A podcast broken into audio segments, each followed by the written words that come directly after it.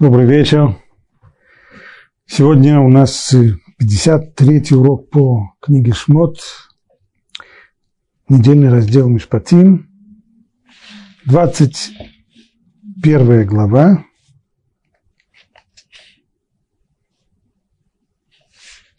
Тридцать пятый стих. Если бык человека толкнет быка его ближнего, и тот умрет, пусть продадут живого быка и разделят пополам вырученные за него деньги, а убитого быка пусть разделят также пополам. А если еще вчера и позавчера было известно, что бык бодлив, и хозяин его не устерег, то он должен оплатить быка, а туша будет принадлежать ему. Из того, что сказано в последней фразе, но если бык был бодлив вчера и третьего дня, знаете, что в первой фразе речь идет про обычного быка, не бодливого, нормальное, мирное существо, не агрессивное, но вот вдруг что-то такое случилось, что его обуял какое-то какое-то агрессивное стремление, и он забодал другого быка. Закон в двух случаях различен. В случае, когда есть у нас обычный бык небодливый, то, что называется в Аллахе шор там, да, невинный, незамеченный в агрессивных склонностях, это один закон, а в случае бодливого быка другой закон. Какой закон в случае несчастного случая, когда вдруг неожиданно обычный, простой, невинный бык забодал? Мы разобрали очень подробно на прошлом уроке этот случай. То, что Тора здесь говорит довольно в запутанной форме, что нужно поделить пополам тушу убитого быка, и кроме того поделить еще и пополам убийцу, быка убийцу, и так поделят между жертвой, между пострадавшим, потерпевшим, между хозяином быка-агрессора. По сути дела, как говорит Талмуд, речь здесь идет о двух быках одинаковой стоимости, и другими словами, Тора здесь говорит следующее. В случае подобного несчастного случая потерпевшему выплачивают половину его ущерба. Не весь ущерб, не целиком.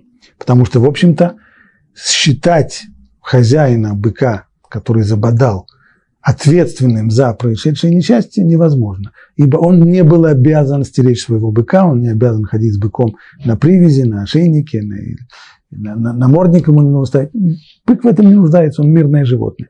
Но поскольку мы все, все общество заинтересовано в том, чтобы было безопасное движение, чтобы по улице могли безопасно двигаться и люди, и животные – в наше время животные по улицам не двигаются, вместо них машины, но по сути дела это то же самое.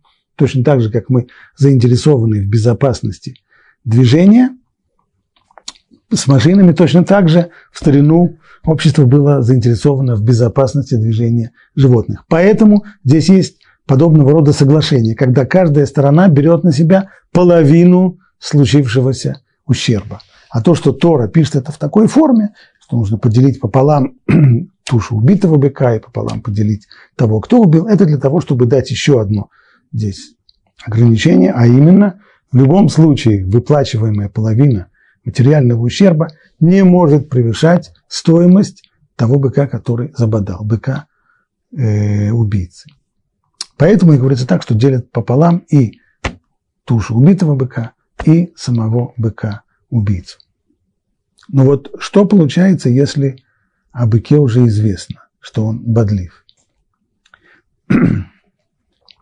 А если еще вчера и позавчера было известно, что бык бодлив, и хозяин его не устерег, то он должен оплатить быка. А туша будет принадлежать ему. То есть, если случилось три раза, как объясняет Талмуд, то, что имеется здесь в виду, что он был бодлив вчера и позавчера, имеется в виду, что получилось так, что он три раза забодал какого-то быка. То есть первый раз это случилось, случайность, всякое бывает. Может быть, э, что-то произошло, что повлияло на него, он взбесился и боднулся. Второй раз случилось. Это пока еще тоже случайность. Но если уже три раза он боднулся, это уже не случайность, это уже закономерность. Одно из двух. Либо, либо выяснилось, что на самом-то деле этот конкретный бык, он бодлив, только раньше мы этого не знали, а благодаря трем случившимся подряд случаем выяснилось, что на самом деле он бодлив, либо другое объяснение, он попросту изменился. То есть обычный нормальный бык, он не, не агрессивен, но с этим произошло изменение. То есть каждое новое, э, каждая новая его вспышка гнева, каждый новый случай, в котором он бодался, он был определенным шагом по изменению психики этого самого быка. Отныне он уже настолько изменился, то есть три раза подряд случившееся говорит об изменении психики. Отныне он бык-агрессор. Если он бык-агрессор, то теперь уже изменяется его статус, а именно, о нем нельзя уже сказать, что стам шварим искать шимур, то есть обычные быки не нуждаются в охране. Этот теперь нуждается и нуждается. Хозяин обязан его охранять. Как его охранять? Ну, есть самый радикальный способ. Это опустить его на колбасу попросту. Тогда... А если жалко, если все-таки хочется использовать быка в хозяйстве, а быки на Ближнем Востоке были прежде всего тягловой силой, единица тягловой силы, был бык, то тогда необходимо уже хозяину все время его охранять, стереть, чтобы он никого не боднул. Стало быть, если произошло так, что он забодал, то хозяин в этом виноват. Теперь он должен будет заплатить все. Что значит все? Он должен будет оплатить быка, а туша будет принадлежать ему туша ему вовсе не обязательно нужна. Имеется в виду следующее, что когда мы вычисляем материальный ущерб, то мы не берем просто цену того быка, которого забодали, цену убитого быка, а мы берем цену этого быка минус то, что можно выручить за его тушу. Не так много, но все-таки тем самым весь ущерб, материальный ущерб, который был причинен, становится меньше. Вот это все полностью должен заплатить хозяин бодливого быка, Бодливый бык называется в Аллахе шор муад, то есть здесь есть еще дополнительное э, значение. Называется просто агрессивным быком или бодливым быком, называется шор муад. Муад, буквальное значение этого слова означает предупрежденный. То есть предупреждали, конечно, не быка, не говорили ему, ты смотри, не бодайся больше. Предупреждали хозяина. После того, как он один раз забодал, его свидетели предупредили, смотри, твой бык начинает как-то неадекватно себя вести, поэтому ты уже за ним последи. После того, как его предупредили таким образом три раза, он уже становится теперь бык-рецидивист, бодливый бык, и отныне вся ответственность за все, что он сделает, целиком и полностью ложится на плечи его хозяина. Есть здесь еще одна деталь, которая обращает в себя свое внимание. Наше внимание. Если бык человека толкнет быка ближнего. Для чего Тора здесь говорит, что он толкнет быка ближнего? Имеется в виду, что бык толкнет своего друга быка, что два, два друга быка, два закадычных друга подрались из-за из чего-то, и один другого боднул. Нет, имеется в виду, бык одного человека толкнет быка, который принадлежит ближнего этого человека. Ну а зачем это писать? Это и так не ясно.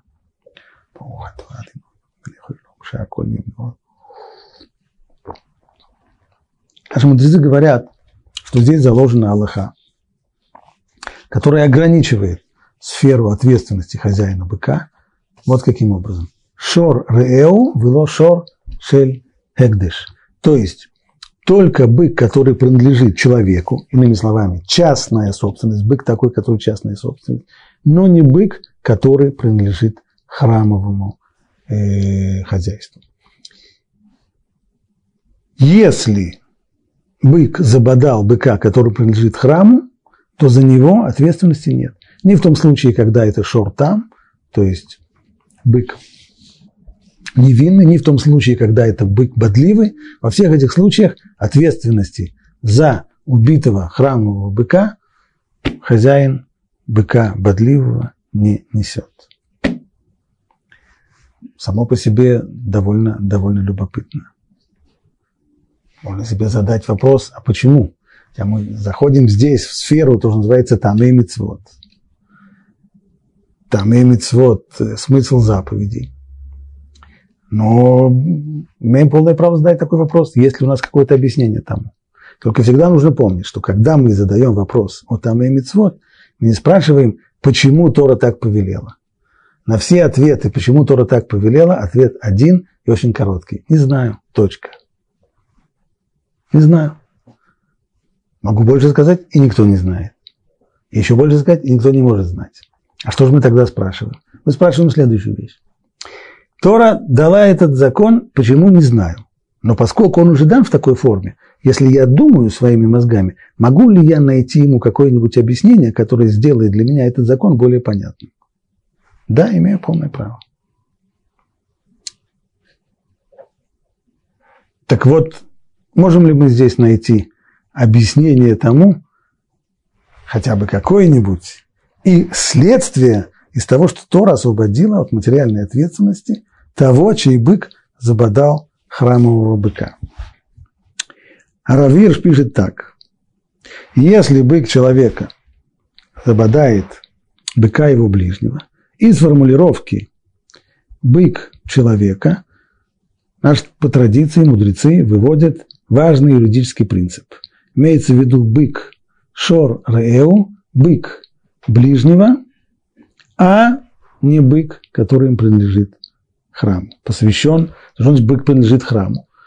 Проще всего, это когда человек, какой-то человек своего быка посвящает храму. Это называется экдыш. Так сказано и в Талмуде Бабакама. И комментаторы разъясняют там, что компенсация за ущерб, который нанесло имущество человека, и даже сам человек, напомним, что материальный ущерб бывает в двух случаях. Либо сам человек своими действиями приносит, наносит материальный ущерб, человек неаккуратно ведет свою машину и наезжает на что-то, ломает, мнет, давит.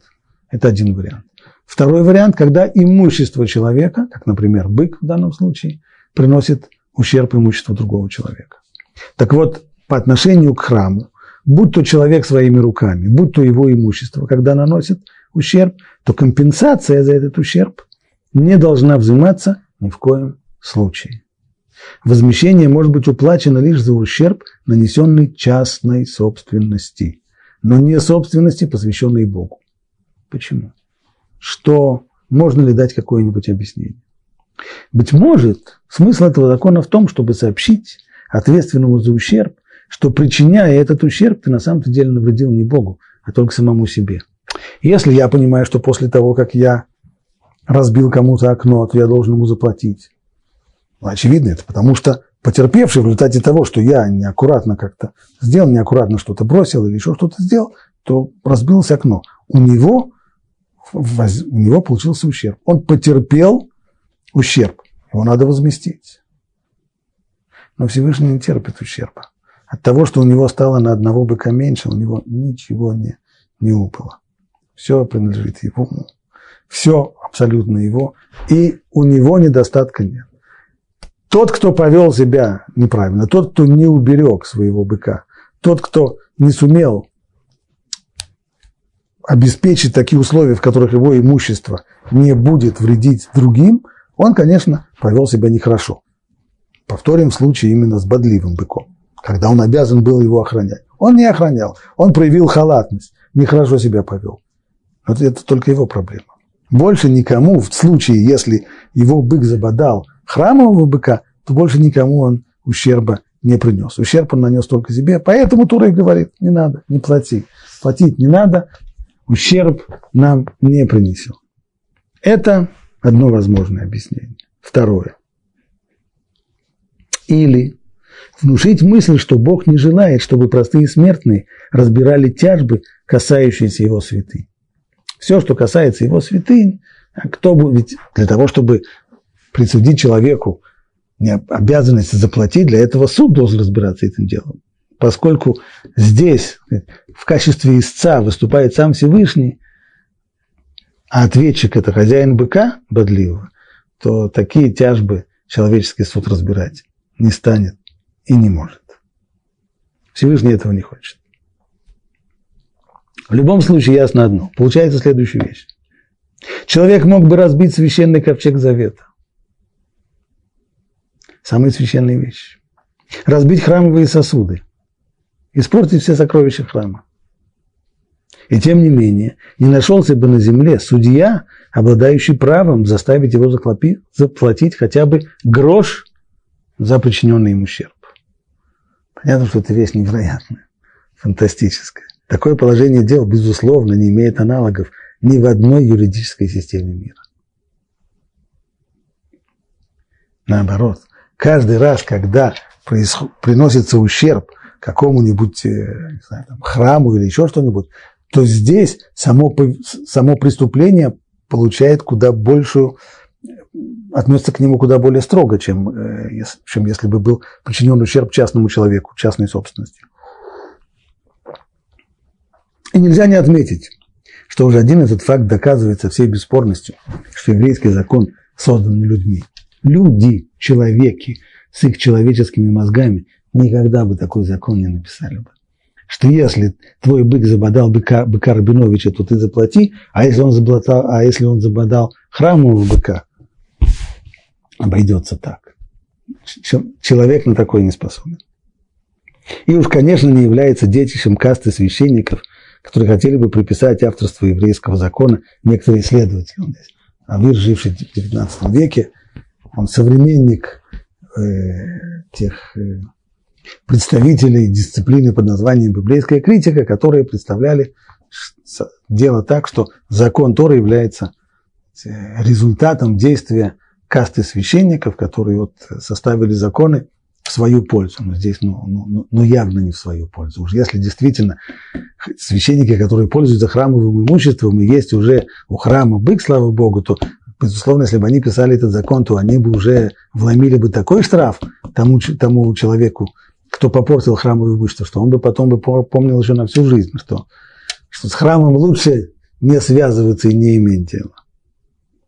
Священники заклеймили бы виновников такого святотатства, как преступников, совершивших ужасное преступление, и направили бы светские власти защищать их богатство и мстить за них. Священники сами, безусловно, не занимаются местью, они все больше с Богом разговаривают, но у них есть рычаги давления на светские власти, на, на то и есть полиция, на то и есть э, прокуратура, на то и есть всякие прочие органы пресечения, они уже бы их спустили, безусловно, с привязи. Лишь тогда, когда священные предметы используются в мирских целях, и особенно если это делается по ошибке, за нанесенный ущерб должна выплачиваться компенсация. То есть есть действительно случай в Аллахе, когда еврейский закон тоже обязывает выплатить, но не в случае нанесенного ущерба. А в каком случае? В случае, когда человек по ошибке пользуется храмовым имуществом в своих обыденных целях. Человек не знал, что этот сосуд принадлежит храму, взял и воспользовался им, наполнил его водой, пил из него воду или еще что-нибудь такого. В этом случае ему нужно будет заплатить. Есть компенсация но не в случае, когда он принес материальный ущерб. Использование храмового имущества в будничных целях, оно, безусловно, наказуемо. И есть выплата, но не принесение ущерба храму. В остальных статьях Гражданского кодекса храмовое имущество имеет более низкий статус, чем частная собственность. Ну, теперь с быками покончено, мы можем перейти к следующему закону. Хотя он тоже имеет некоторое отношение к быкам, просто там к быку еще прибавляется и овца. Если человек, 37 стих, если человек украдет быка или овцу и зарежет или и продаст, то есть после того, как он украл, он не поставил их у себя в свое стойло, а тут же их зарезал или продал. Быка или овцу то пять быков заплатит за быка и четыре овцы за овцу. То есть здесь есть колоссальный штраф. Если обычное воровство, воровство какого бы то ни было э, предмета, оно приводит к тому, что человек должен выплатить кефель, то есть прежде всего вернуть стоимость украденного полностью, целиком, 100%, и плюс еще выплатить дополнительный штраф того, кому он обокрал, в размере 100%. Это называется кефель, то есть удвоенная плата. Здесь она не удвоенная, учетверенная и упетеренная. В случае, если два условия. Первое. Украден бык или овца, а если это козел, козел обычно двойная плата и все. А велосипед то двойная плата. Второе, даже если украден бык или овца, только в том случае, когда и того, и другого тут же либо сразу зарезали, либо продали. Но если когда свидетели уличили вора, его поймали, украденный бык или овца стоят у него еще во дворе, тогда нет учетверенной и упетеренной выплаты, тогда все, что он должен сделать, это только вернуть украденное и плюс еще заплатить штраф в размере 100%. Опять же вопрос, а если какое-нибудь объяснение, почему Тора так строго отнеслась к краже быка и овцы, и даже среди, внутри этой группы быка и овца, они не, не на равных, а за быка платится больше. У пятеренный там штраф пять раз, а за овцу только четыре. И почему обязательно вот это вот условие, что зарезал и продал?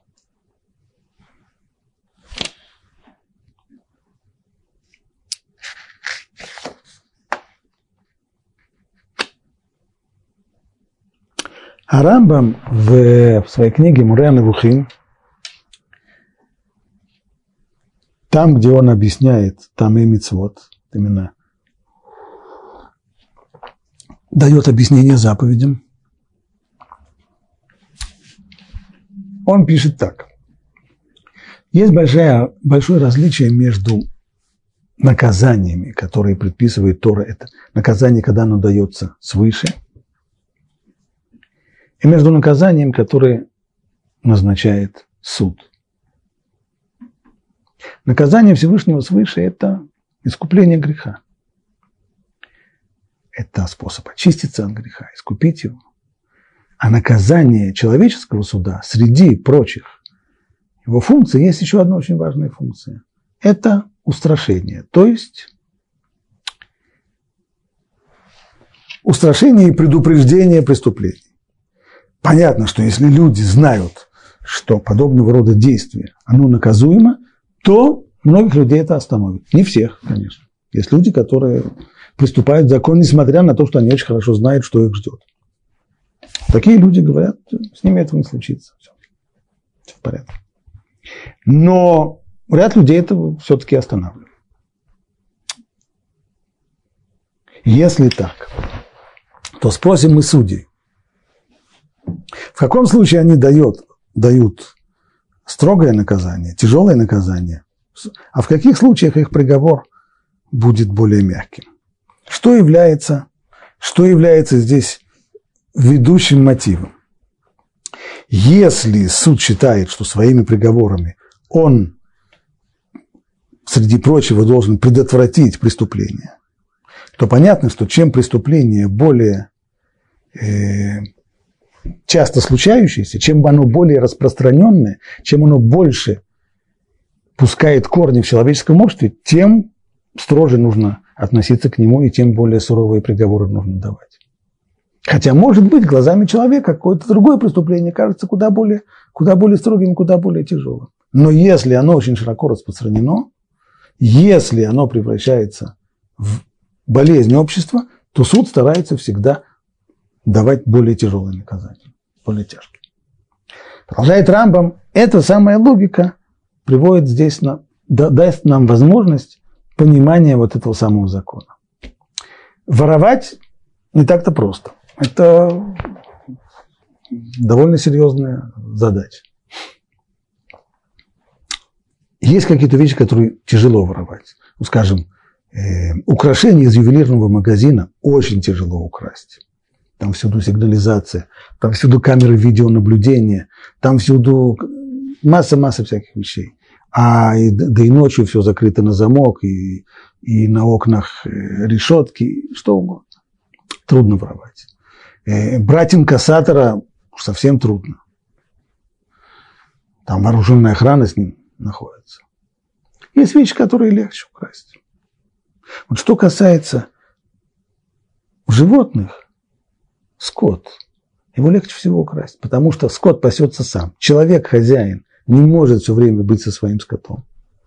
О, у него, у него, масло дел которые занимают его. И он не может постоянно, постоянно находиться со своим скотом. Если у него возможность нанять пастуха, хорошо. Кстати, часто кто бывает пастухом? Дети бывают пастухами. Пожилые люди бывают пастухами. Ну, работа такая, не бей лежачего, не требует больших, больших э, усилий. Поэтому своровать, украсть э, стадо, украсть животных из стада – это легкая работа для, для воров. И поскольку это легкая работа для воров, то многие воры и соблазняются. По крайней мере, в нашей стране это известно. Все люди, которые занимаются животноводством, они постоянно находятся в постоянной, постоянной борьбе с ворами, потому что скот у них постоянно крадут.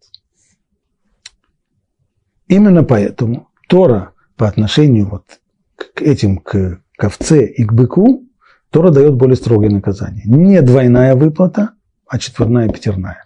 Ну а почему тогда в пять раз бык, а в четыре раза овца? Да потому что быков еще легче, еще легче воровать, пишет Трампом, чем овец. Потому что овцы, они обычно стадом. Там, где стадо, за стадом легче уследить. Если уж куда-нибудь и пошлют, пошлют пастуха, пастушонка, то следить за стадом овец. Легче следить. Один человек может уследить за стадом, потому что они, овцы всегда стараются быть в кучке, вместе друг с другом. А быки, наоборот. Две коровы, один бык вышли пощипать травку, через 15 минут мы видим, они все разбрелись. Это пошел туда, а это пошла туда. У них нет никакого желания быть друг, друг рядом с другом. Расходятся моментально. И человеку одному уследить за несколькими коровами и быками сложно, тяжело. Поэтому украсть корову или быка еще легче. Поэтому Тора здесь еще больше дает, в пять раз больше. Так объясняет Рамбов. А не хватает нам еще здесь объяснения, а почему это, почему эта логика работает именно тогда, когда сразу же после того, как своровал, зарезал или продал. А если бык или овца еще живы в тот момент, когда вора уличили, тогда нет этого четверного или пятерного штрафа, а есть только всего лишь обычный двойной штраф. В чем дело? Почему?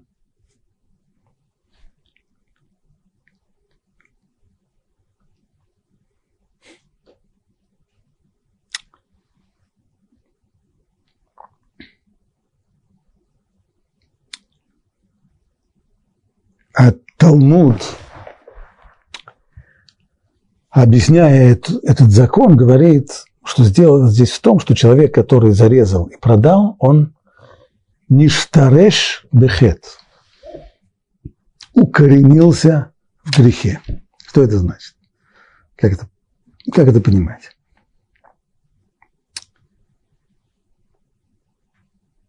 Грех греху рознь. Иногда человек грешит нарушает закон, потому что влечение, возникло у него влечение сильное, то, что называется, яйцер его подбил, и человек не в состоянии удержаться против яйцера, когда, когда в нем страсть горит, когда влечение его тянет, он в этот момент не прислушивается вообще к доводам разума и делает вещь неразумную. Как сказали наши мудрецы, что когда человек грешит, это в результате того, что у него дурь в голову вошла. Что значит дурь в голову вошла? Это просто он себя ведет глупым образом. К примеру, человек, которого разозлило поведение какого-то другого человека. И он приходит к нему, начинает на него орать.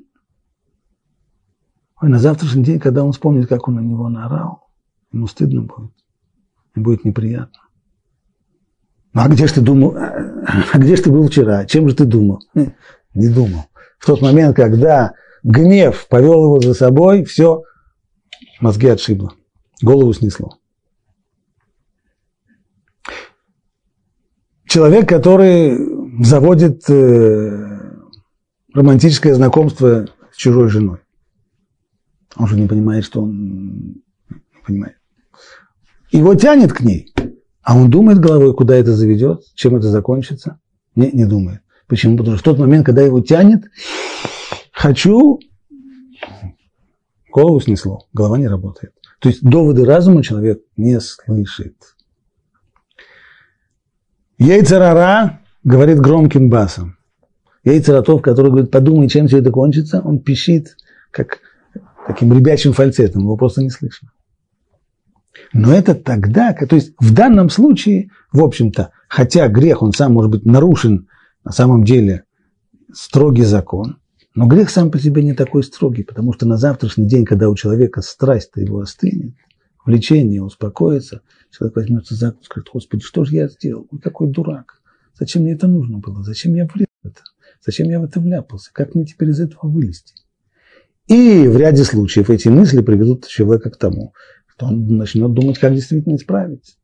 Такие мысли приводят человека уже и к чуве. Не всех, но, по крайней мере, есть такая возможность. Это там, где человек действовал под влиянием влечения, ведомый влечением, ведомый своим яйцерара. Но есть другая ситуация, когда человек свое нарушение, свое преступление спокойно и хладнокровно планирует и думает, как это сделать лучшим образом, как это сделать так, что... Здесь нельзя сказать, что в тот момент, когда его, его действует влечение, то доводы разума он не слушает. Нет, он пользуется сейчас своим разумом, планируя это самое, это преступление. Если так, вот тогда, вот тогда, тогда-то у нас вопрос. Если ты разумом пользовался, почему же ты не подумал, к чему все это приведет? А ты не подумал, что ты нарушаешь закон? Ты не подумал то, что тебя ждет наказание? Ты не подумал то, как тебе будет стыдно потом? Ты не подумал то, как ты будешь... Нельзя сказать, а мне так хотелось, что я ничего не думал. Хм, думал. Думал еще как думал, думал, как все это сделать. Вот это называется ништареш бехет, укоренился в грехе. Человек, который не только своровал. Если бы, может, могу себе представить, что человек, который шел по улице и вдруг видит овечка такая, симпатичная такая, толстенькая такая, посмотрел налево, посмотрел, никого нету. Не выдержал, схватил ее и побежал. Прибежал домой. Ну, что я теперь с ней буду делать? Не знаю, что с ней буду теперь делать. Ну и вот стоит она у него во дворе, не знает он, что с ней теперь делать. И тут его свидетели поймали. Видели, как он из-за угла, видели, как он ее схватил за шиворот и убежал. Это один случай. Ну, а чем ты думал? Не думал. Я просто увидел ее, так захотелось ее руки просто... Но человек, который украл, и тут же, тут же стал заметать следы своего преступления, тут же моментально продал или зарезал, так что все, что у него осталось, это только куски мяса в холодильнике и быстренько-быстренько уничтожил улики против себя. Это значит, что человек планировал все это. Это значит, что он заранее обдумал, что после того, как, как он сворует, где он сворует, кому он продаст, кому он будет мой. Значит, здесь был хладнокровный расчет. Если был хладнокровный расчет, как же ты не подумал о том, что тебя ждет за это? Как же ты не подумал, что ты нарушаешь закон? Как же ты не подумал, что будет наказание за это? Такому человеку поскольку он в грехе укоренился, и, скорее всего, на завтрашний день он не только не, он не только не раскаивается, он не только не думает, что же я сделал, зачем, зачем мне это нужно было. Он не только не думает о чуве, а наоборот, он только больше и больше укореняется в грехе, скрывая следы своего преступления, заметая следы, реализуя украденное и так далее, и так далее. Такому человеку наказание намного больше. В четыре раза и в пять раз. А если бы просто она стояла украденная скотина стояла бы у него во дворе, заплатил бы, как и все остальные, двойную плату.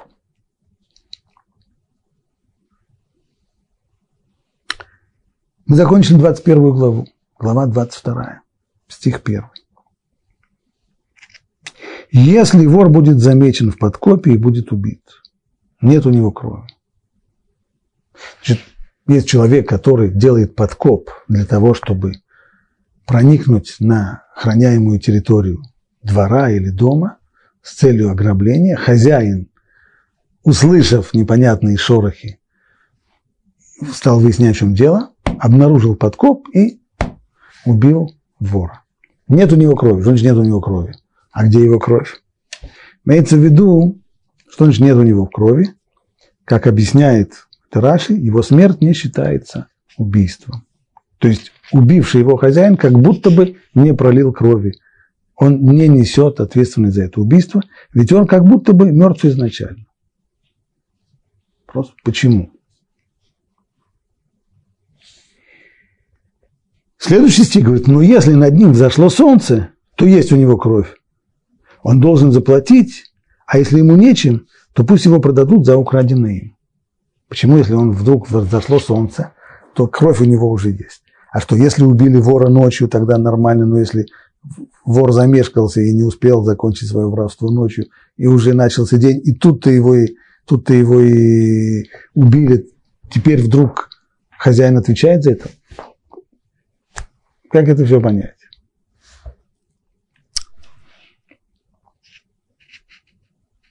Раши говорит так. Если это делать подкоп, имеется в виду, что вор делает подкоп именно под дом. Именно под дом. Это не подкоп, если у человека есть на краю города какой-нибудь сарай, и там кто-то делает подкоп туда или еще что-то в этом роде, то здесь вот этого закона нет. Подобного рода случаи, что Тора здесь дает разрешение убить человека без суда и без предупреждения, а, это беспрецедентный случай. Больше такого нигде в Аллахе нет, ни в одном случае. Почему Тора здесь разрешает подобного рода вещи?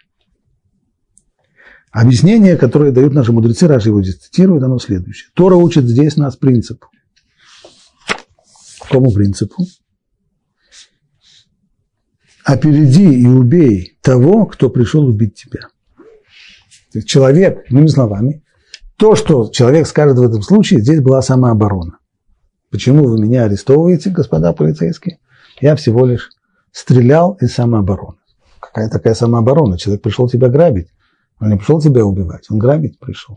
Да, совершенно верно, он пришел грабить. Но ведь он не пришел грабить, э, он не залез в какой-нибудь пустой магазин в центре города. Он делал подкоп ко мне домой. Понятно было ему, что есть большие шансы. Невозможно сделать подкоп так, чтобы хозяин не заметил. Очень-очень трудно. Значит, есть очень большой шанс того, что я это услышу. И что думал этот вор? Как я прореагирую на то, что ко мне подкапывается вор? Я ему скажу, «Э, пожалуйста, пожалуйста, сейф находится во второй комнате налево, вот вам ключ, приходите завтра еще. Конечно, нет. Основное нормальное и нормативное поведение человека, что когда его пытаются ограбить, то он сопротивляется. Или, по крайней мере, крик поднимает. «Помогите! Воры!» или еще что-нибудь. Человек в ужасе что-нибудь такое обычно глупое кричит. А как быть вору, когда он лезет в чей-то дом, и хозяин поднимает крик? Он, хозяин поднимет крик, соседи проснутся, прибегут, или в полицию позвонят, или еще что-нибудь. Это может плохо кончиться. Это значит, что вор не исключает что если хозяин поднимет крик, то придется его стукнуть чем-нибудь потяжелее. Или обезвредить его каким-то другим способом. Значит, с самого начала вор, который идет на ограбление квартиры, на ограбление дома, он уже не исключает, что он идет на мокрое дело. Если мы его спросим за 10 минут до этого, идешь сегодня на дело, да. Что за дело? Ну, так, что, мокруха? Не-не-не, не занимаюсь ни в коем случае. Нет, только Чистое ограбление. Это он так думает. Но на самом-то деле в глубине души-то он знает, что все это кончится дело мокрухой. Знает. Стало быть, его, у нас есть изначальная презумпция, что это называется Абала Оргеха. Такой человек приходит для того, чтобы хозяина убить. Не это его первичный цель. Он, безусловно, сам предпочитает, чтобы этого не случилось. Ему это не нужно идти на мокрое дело. Но он его не исключает. Он его не исключает. Если так, то здесь срабатывает, стало быть, этот человек, потенциальный убийца, стало быть, хозяин имеет полное право его убить. Это акт самообороны с точки зрения закона Тора. Правда прибавляет Тора, что если на нем взойдет солнце, что означает, что если взошло солнце? Это образное выражение, то есть не следует его понимать буквально. Пшат здесь, что это только образное выражение. А какой его смысл? Если тебе очевидно, что он настроен мирно по отношению к тебе, вот тогда запрещено его убивать. Как ясно солнце, как нам совершенно ясно, что солнце, оно приносит мир всему, также ясно, что он не пришел убивать. Даже если хозяин дома попытается сопротивляться, поднимет крик, будет сопротивляться, не будет ему давать, то он его не тронет. Все получается так. В сомнительных случаях, когда хозяин не знает и опасается того, что, может быть, вор готов пойти и, и, и на мокрое дело, готов стукнуть его, чтобы было тихо, чтобы его обезвредить, тогда он имеет право на акт самообороны. Причем акт самообороны, который означает упредить, не ждать, пока тот э, начнет действовать, а упредить. Ну, и только в том случае, когда тебе ясно, что человек этот у него, он никогда руку на тебя не поднимет, даже если ты начнешь кричать, и даже если это может закончиться для него плохо тем, что его арестуют и тюрьмой и так далее, и так далее. И даже в таком случае он на тебя руку не поднимет, тогда тебе запрещено. Можно ли дать пример подобного случая, когда абсолютно ясно? Будет Талмуд, да. Если отец роет подкоп в дом своего сына. Вот тогда понятно, что отец ни в коем случае руку на сына не поднимет. Об, правда, мы имеем здесь дело с отцом, который собрался грабить дом своего сына. Это да. Но при всем при том, руку на сына, чтобы убить, не поднимет. Сыну в этом случае, если он обнаружил своего отца в подкопе, ему ни в коем случае нельзя, ему запрещается поднимать руку здесь на отца. Здесь это не акт самообороны, потому что нету этой презумпции первичной, что вор здесь собирается идти на мокрое дело. Но во всех других случаях, поскольку есть такая возможность, не исключается, то есть право на самооборону. Тогда в этом случае называется, есть у него кровь, то есть он считается живым. Если хозяин дома убьет его, то это будет рассматриваться как убийство со всеми э, вытекающими последствиями.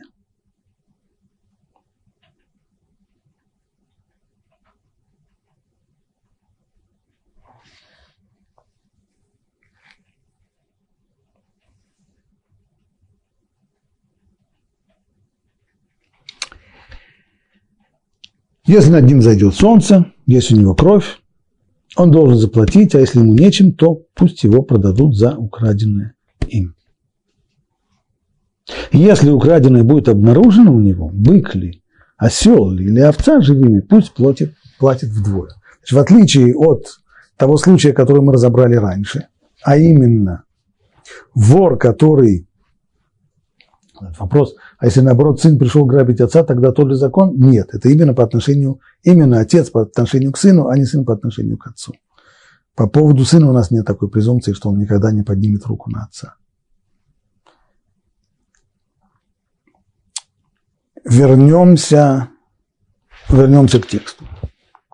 Если украденное будет обнаружено у него, у вора, бык ли, осел ли или овца, если они будут обнаружены живыми, здесь это прикликается с тем, что было сказано в предыдущем отрывке. А именно, если человек своровал и зарезал тут же, своровал и продал, тогда он платит в 4 раза или в 5 раз. Если же он ни того, ни другого не сделал, не продал и не зарезал, и скотина стоит еще у него во дворе, тогда, тогда платит обычно кефель, то есть удвоенную сумму. Это украденное. Известно, есть две, два способа разных э, присвоения себе чужого имущества. Мы различаем между кражей и грабежом. Чем отличается кража от грабежа?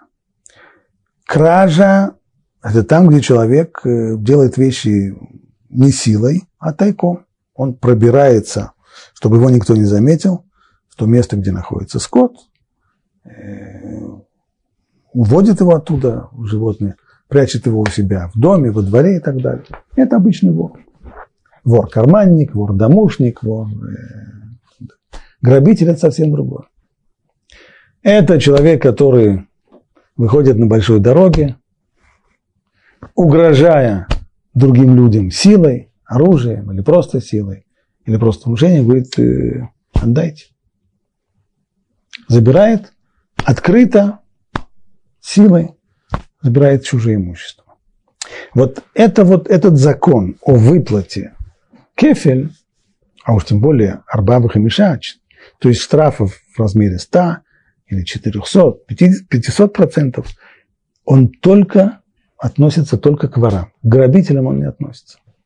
То есть, если человек ограбил, стоял на большой дороге, ждал, пока пастух э, не проведет свое, свое стадо. Когда пришел пастух, грабитель подошел к пастуху и сказал ему так, значит, 10 э, овец мне и иди отсюда. Забрал этих 10 овец, привел к себе во двор. А это видели свидетели. Пришли свидетели, показали нам в суде, что он вот ограбил. Что в этом случае? Будет он платить кефе? Нет, не будет. Потому что он грабитель, а не вор. И опять же, почему? Если бы спросили нас, то мы бы сказали, что хуже, вор или грабитель? Конечно, грабитель. Какой ужасный человек, который силой отбирает у других. Вор хотя бы, хотя бы делает это втихаря. Об этом уже давно сказано «дат балябати нефертура». То есть обычное человеческое сознание, здравый смысл – это противоположность Тора. Тора смотрит на все другими глазами. И это очень э, созвучно с тем, что мы говорили раньше. Чем отличается грабитель от вора? Говорят наши мудрецы, грабитель никого не боится. Ни людей, ни Бога. Или точнее, ни Бога, ни людей. Ведь он все делает в открытую. Уверен в своей силе. Угрожает силой, оружием, отбирает. А вор, вор людей боится. Он не хочет, чтобы его обнаружили. Он ворует из-под тишка, втихаря, ночью. Делает так, чтобы его никто не видел. А что с Богом? А если он себе надел маску на, на лицо и перчатки, чтобы не оставлять отпечатков пальцев, то Бог уже не знает, кто, кто своровал? Знает. То есть это человек, который людей боится, а Бога не боится. То есть снова мы видим ту же самую мысль. Грабитель, он никого не боится. Он хочет взять эту вещь, и все. Он, он не строит планы, как бы сделать так, чтобы меня никто не видел, как бы сделать так, чтобы меня не обнаружили, как бы сделать так, чтобы меня не поймали. Он уверен в своей силе. Отбирает и все. К нему мало претензий. Вор, вор обдумывает, как ему точнее это своровать. Он, он, он, он думает, как бы сделать так, чтобы никто не заметил, чтобы его никто на этом не поймал, чтобы не оставлять отпечатки пальцев, чтобы не оставлять какие-то другие улики. То есть он думает, как сделать так, чтобы своровать, а последствий не было. А он здесь говорит, а, так ты думал только об одних последствиях. О суде ты думал. О людях ты думал. А о последствиях, которые у тебя с Всевышним, про это ты не думал. Ты не думал, что если ты своруешь, что придется тебе нести за это ответ. Поэтому куда более строго Тора относится к вору, чем к грабителю. Вор платит кефель, то есть удвоенную, удвоенную э, стоимость а, сворованного, а грабитель нет. И то, что вор платит удвоенную стоимость ворованного, это только тогда, когда его свидетели уличили в самом этом воровстве.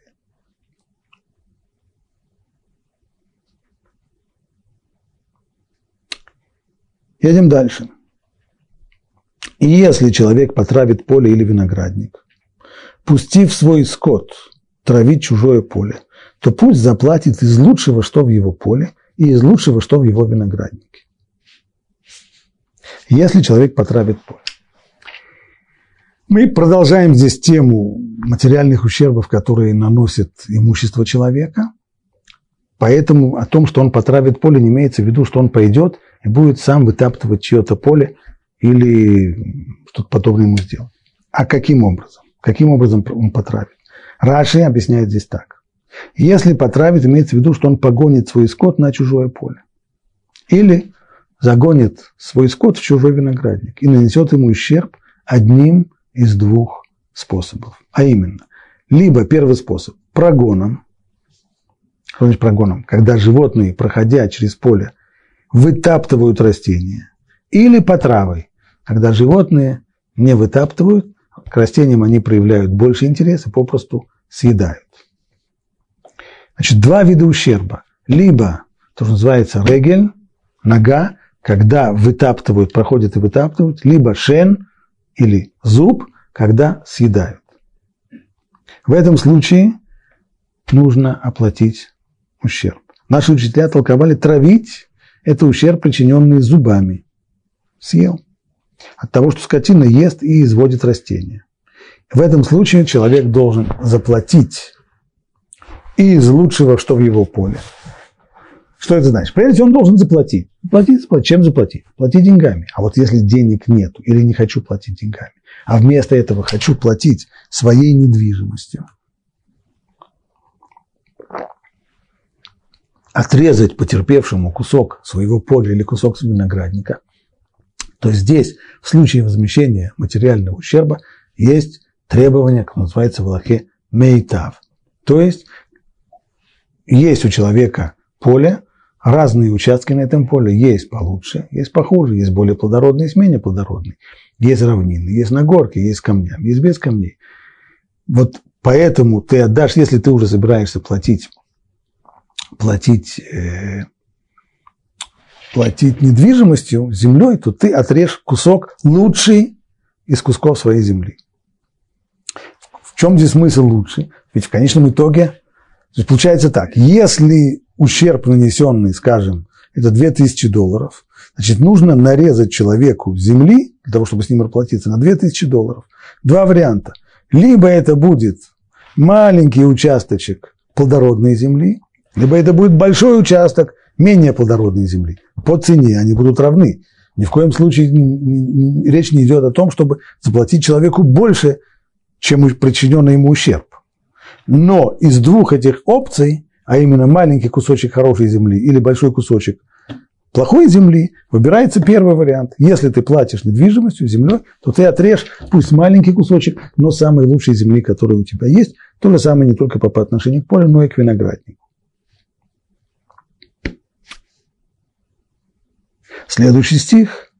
Если вырвется огонь и охватит колючки, и сгорят скирды, или хлеб на корню, или поле, то вызвавший пожар должен платить.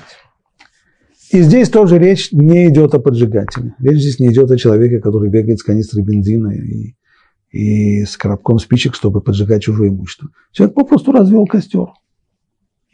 Вышли в лес на, на, на пикник, развели костер и не уследили, не погасили. Уехали, остались угли, подул ветер, раздуло, и вот произошло то, что произошло. Это означает вырвется огонь и охватит колючки. Сразу же огонь, вырвавшись, не сразу сжигает чье-то имущество, сначала по колючкам, по куста, кустарнику, по траве, он уже доходит до чего-то имущества. Изгорят скирды или хлеб на корню.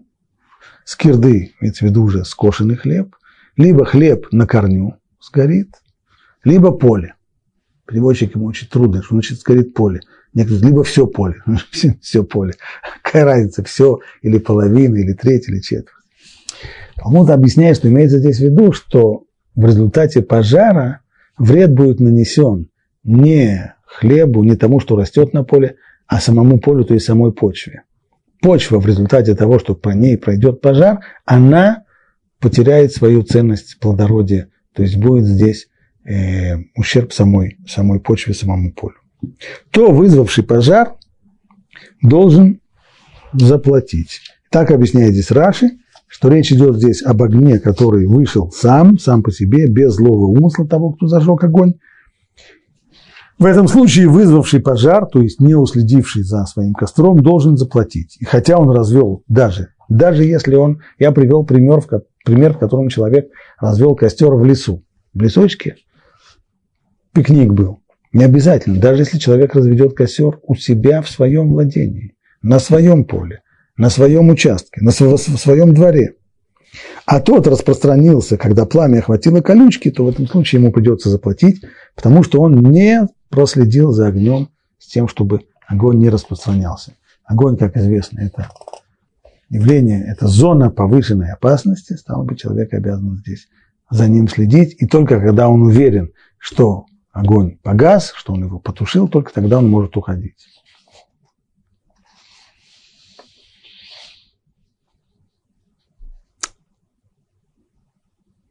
Если человек даст своему ближнему на хранение деньги или вещи, и это будет похищено из дома того человека, то если вор будет найден, пусть он заплатит вдвое. Переходим мы в совершенно другую, совершенно новую область гражданского права. До сих пор мы говорили об обязанностях оплаты, которые возникают из действий человека или его имущества. Был принесен ущерб, принесенный ущерб обязывает объективно человека, который ответственен за этот ущерб, оплатить. Здесь речь идет уже о совсем другой ситуации. Человек добровольно принял на себя какую-то обязанность. То есть его попросили, не можешь ли ты, знаешь, я уезжаю на субботу к своим родителям, дом у меня остается пустой, я боюсь. У нас здесь в районе бывают воры по субботам. Можно я у тебя оставлю свои ценные вещи? Да, пожалуйста, можешь оставить. Но цей шаббат человек возвращается и говорит, как с моими вещами? Мне очень, очень, очень жалко, мне очень стыдно. Что делать? Мой дом обворовали. Не твой, твой-то оставили, а вот именно мой обворовали. Вот такая ситуация. Ну, в случае, если все заканчивается хорошо, end, если вор будет найден, то пусть он заплатит вдвое. Как любой вор, уличенный свидетелями, должен заплатить вдвое. Но как быть, если вора не найдут? То хозяин дома предстанет перед судьями. Не позарился ли он на собственность ближнего? Что означает предстанет перед судьями? Имеется в виду, что он должен поклясться. Поклясться прежде всего в том, что рассказ, который рассказывает, он верен. Ведь на самом деле человек рассказывает такую вещь. Ему дали на хранение ценную вещь. А он приходит и говорит, что делать? Меня обокрали. И, может быть, действительно его обокрали. Но вора пока не нашли. А может быть, эта вещь ему так понравилась, что не удержавшись, он присвоил ее себе и только рассказывает нам, что его обокрали. Вора-то не нашли. Все может быть. Может и такое быть. Он должен очистить себя от этого подозрения. Для этого Тора предусмотрела здесь клятву в суде. Пусть поклянется, что он не протягивал руки и не зарился на эту самую вещь, на собственность своего ближнего. По любому обвинению в преступлении, о быке, об осле, то есть неважно, какое имущество было здесь передано на хранение, о быке, об осле, овце, одежде, о всякой пропаже, о которой кто-либо скажет, что это она, то дело обоих должно дойти до судей, то есть и хозяин имущества, и его сторож, хранитель должны прийти в суд. Кого судьи признают виновным, тот и заплатит вдвое своему ближнему. Тут уже что-то непонятное. А это кто здесь? Кого судьи признают? Тот, кого судьи признают виновным, кто здесь будет виновным? Хозяин вещи? Или тот, который говорит, что у него украли? Как все это понятно? С этого отрывка мы уже начнем следующий урок, который целиком будет посвящен этой теме сторожей или хранителей, то, что называется в Аллахе Арбаа Шумрим. Четыре вида хранителей, четыре вида сторожей, которых люди выступают попечителями чужого имущества, и нужно знать, в каких случаях они несут ответственность за его пропажу, в которых нет. Но это уже на следующем уроке, а сегодня мы здесь остановимся.